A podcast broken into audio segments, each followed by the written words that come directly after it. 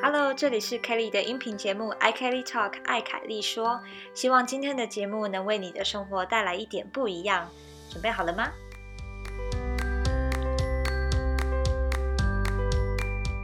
本集由台湾数位外交协会赞助。台湾数位外交协会是以社群媒体串联各国人，带动跨国话题的非营利组织。这个在三年前成立的新创组织。从东欧小国科索沃、新南向首选国越南到中南美洲邦交国，他们不断开创各种实践公众外交的途径。而他们即将在四月十七日举办加勒比海文化节，与圣文森、圣露西亚、贝里斯等在地人合作，用一整天的美食、歌曲、舞蹈，让大家亲身体验参与加勒比海文化。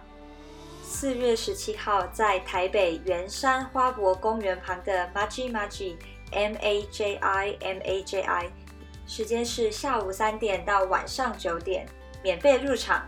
你会知道，美丽的加勒比海其实没有你想象的那么远。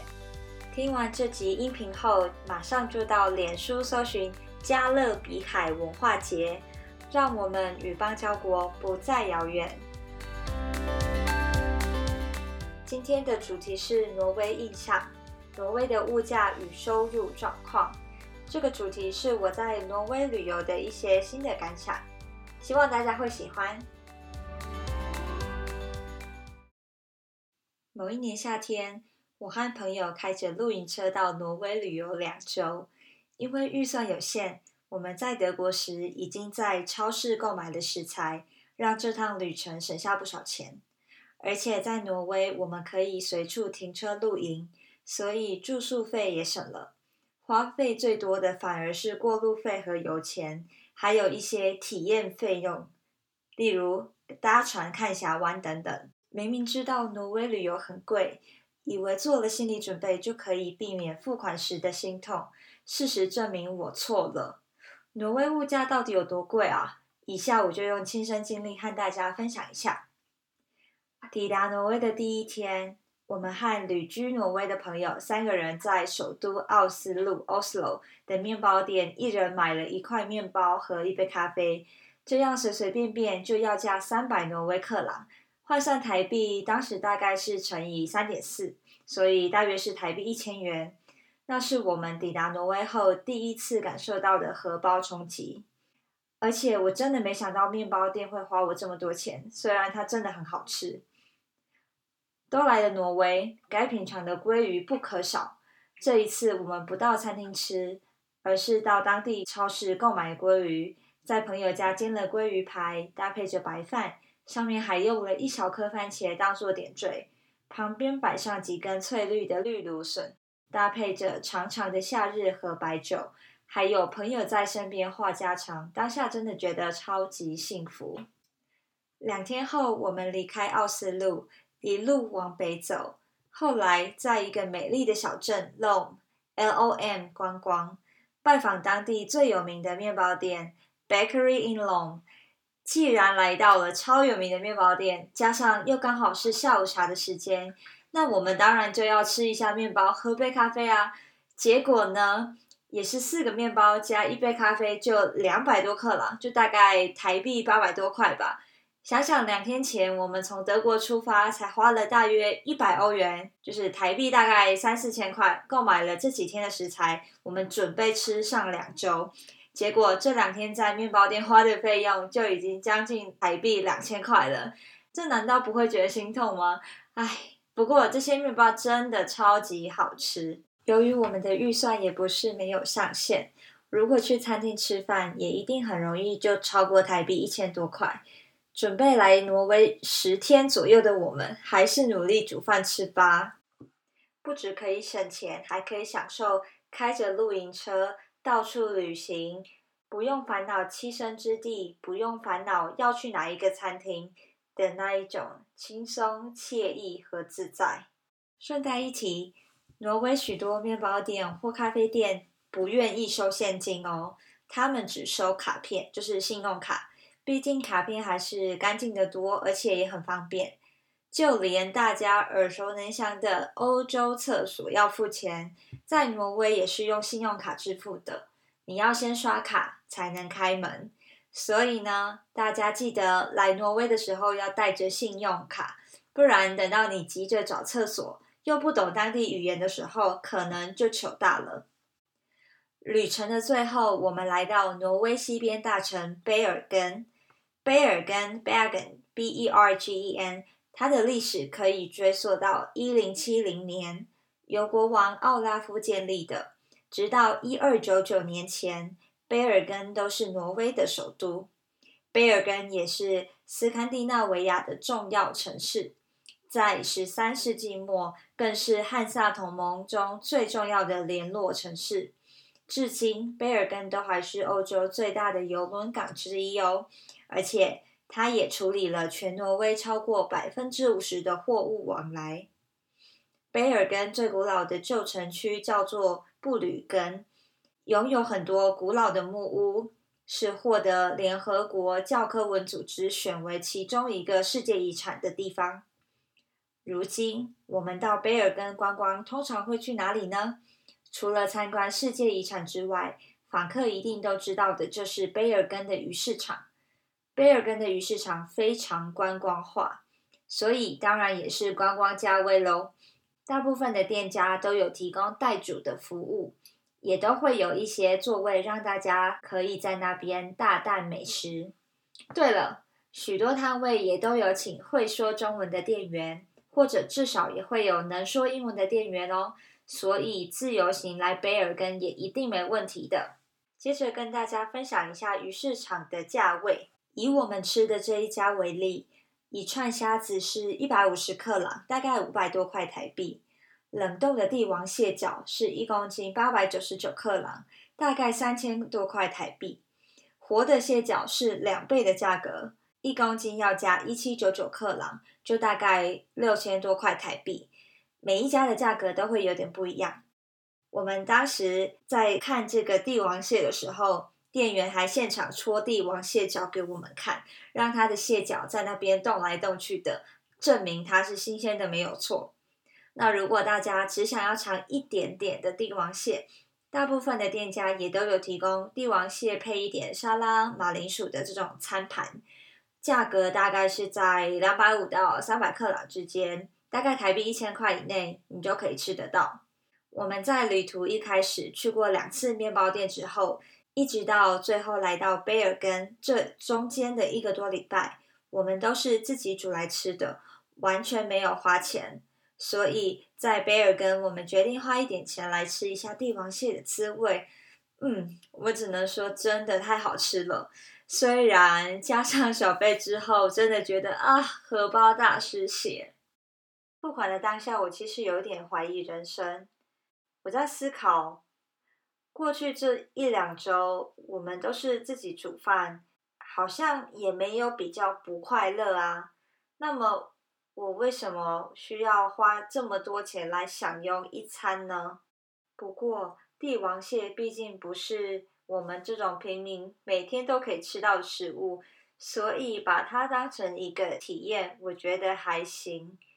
只是下一次当帝王蟹摆在我眼前的时候，我可能可以做更好的判断，而不是马上被眼前的美食所诱惑。我觉得有体验过就好。下一次我可以把钱花在更多其他不一样的体验上。除此之外呢，我们也试吃了金鱼肉，口味上我也不太能形容，因为它已经是熏过的肉，感觉不到它真正的肉质到底是什么。而味道就是盐巴和胡椒味。其实我觉得有一种好像在嚼牛肉干的错觉。除了新奇之外，我其实没有什么别的形容词可以说这个金鱼肉到底好不好吃。关于挪威物价以及这次的旅游花费，给了我一点不一样的体会。现在的我们能够轻易的在不同国家之间来去。可是人的思维没有办法在一落地他国的时候就自动转换，所以在看别的世界时，我们经常用的还是旧的思维，这没有不好。就因为如此，观察文化差异才变得有趣。而每每在了解其他文化后，自己的思维也会随之改变。以感受挪威物价而言，使用我们本国的薪水去物价较高的国家旅游，总会让人忍不住要感叹：啊，真的好贵！可是这对在该国领薪水的当地人而言，不过只是日常而已。即便对于挪威的高物价，我早就有心理准备了。可是远远不及自己真的付款时的那种惊讶。所以说，人真的有办法预先准备吗？可以先准备，以让自己在真正经历某些事情的时候不受影响吗？我觉得这真的很难诶。脑子想的跟心里感受到的还是有一点差距。但是我们也不能因此就不准备。因为很多事情透过准备可以减少实际情况与期待的落差，这会让许多事情都顺利的多。好吧，感受完挪威有多贵之后，我下一个想要知道的就是挪威人到底工资有多少，到底是赚多少，让他们可以在这种物价之下活得那么快乐啊？我一查之下才知道。挪威竟然没有适用全体一致性的基本工资，只有针对部分产业规定该产业的基本工资。透过劳资协议，由资方与劳方共同定出合理的规范。某些产业中更是根据成年与否以及是否有经验来制定基本工资该给多少。以下就让我用几个例子来分享挪威人的工资到底有多少吧。首先，挪威不断的投资建造新的建筑，所需要的相关劳动力其实也不少，也有一大部分的劳动人口来自国外。对于建筑业劳动人口的基本薪资，他们是怎么规范的呢？一位有经验的建筑技师，他的基本工资是时薪大约两百克朗，也就是台币大约七百块钱左右。而没有经验的建筑学徒，他的基本工资是时薪一百八十克朗左右，大概是台币六百多块钱。学徒有一年经验后的时薪应该是一百八十五克朗，也就是台币的大概六百五到七百之间。十八岁以下的建筑工作者，他的时薪应该是必须是要有一百二十克朗左右，等于是台币的大概四百多块钱。那么清洁人员的基本工资呢？在我查到的资料里是这样的：十八岁以上的清洁人员，他的基本薪资是一百八十克朗左右，也就是台币六百多块钱。十八岁以下的清洁人员，他的薪水要超过一百三十多块钱克朗，也就是台币的大概四百五左右。如果他的工作时间是晚上九点到早上六点之间，那么雇主必须要。帮这一位清洁人员加上每小时至少二十六克朗的薪水，大概每小时要加上台币九十块钱。其他像是渔业、农业、饭店、餐饮服务业等等，也都个别对基本薪资有做不同的规范。我用上述的两个例子来让大家知道，没有一致性的基本工资大概是怎么样的。这和台湾有点不一样。因为台湾的基本薪资就是放诸四海的皆准，不管你是什么样的行业，你的基本薪资就是应该要多少。那在挪威是不一样的。接着，我想要找一个我们都知道的麦当劳来做比较。挪威的麦当劳也遵守餐饮服务业的劳资协议规范，二十岁以上员工的基本工资应该是一百七十克朗左右，也就是大约台币六百块钱。如果这一个员工是十八岁以上，并且工作了四个月以上的经验，那他的基本工资也和二十岁以上的员工一样，也就是台币大概六百块钱。如果是在夜间时段工作，大家都一样会有夜间时段的额外工资。好，那光是用工资来看，大家可能很难有什么感觉。我们来看看。首都奥斯陆的每月平均薪资以及它每月的平均支出是多少？根据统计，奥斯陆的居民平均薪资是税后两万八千块克朗，大约台币的九万六千块左右，是税后，大家要注意一下。那我用了我平常在查生活物价水平的一个网站查了一下，那一个网站说，一个单身的人在奥斯陆挪威首都的支出会是大约一万克朗，不含房租。那这样就是台币的三万五千块左右。这样的话，我们来看看加上房租，在奥斯陆还活得下去吗？其实学生还可以住学生宿舍，可以省不少钱。但如果不是学生的话，和其他人合租一个家庭式的公寓，在挪威也很常见。不过，在挪威的奥斯陆要找一间家庭式的房间，大概要加五千到八千克朗，也就是台币的一万八到两万八不等。如果你想要自己住单人套房，又想要住在市中心，那这个网站是说它的房租会落在大概九千块到一万五千块克朗。大概是台币三万到五万之间。这么一来，如果你的薪资水平在奥斯陆是低于平均值的，你很可能就会吃不消。因为我们前面有说，生活费大概三万五。那如果你住在市中心的单人套房，最高可能到五万，这样你就需要八万五千块钱来满足你的基本生活需求。可是平均薪资是大约嗯九万六至十万左右。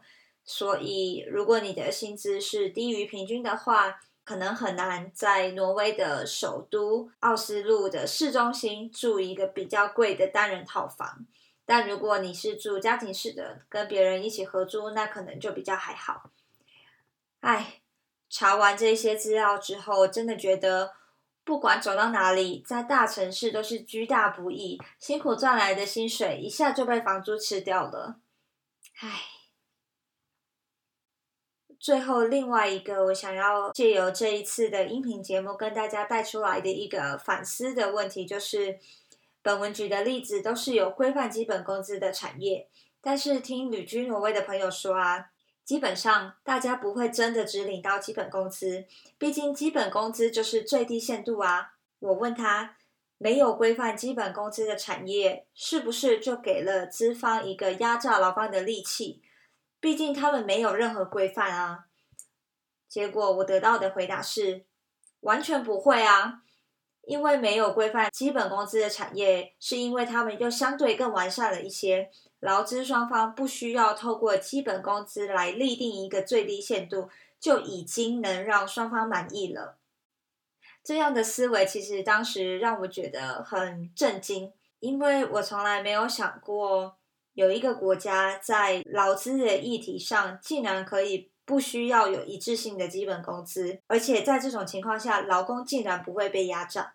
在挪威，有这种基本薪资的规范的产业，通常都是劳工有可能会被压榨的产业，比如说呃清洁人员或是建筑业者，他们有个共同点，就是有蛮多的外国劳工，所以我们也可以说。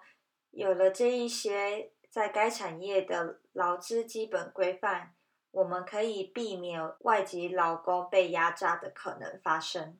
但是像其他的产业，基本上大家是不需要用法律来立定一个最低限度来保障双方权益的。我想，挪威虽然没有一致性的基本薪资，但并没有因此让多数人的权益受损，背后的原因很值得探讨。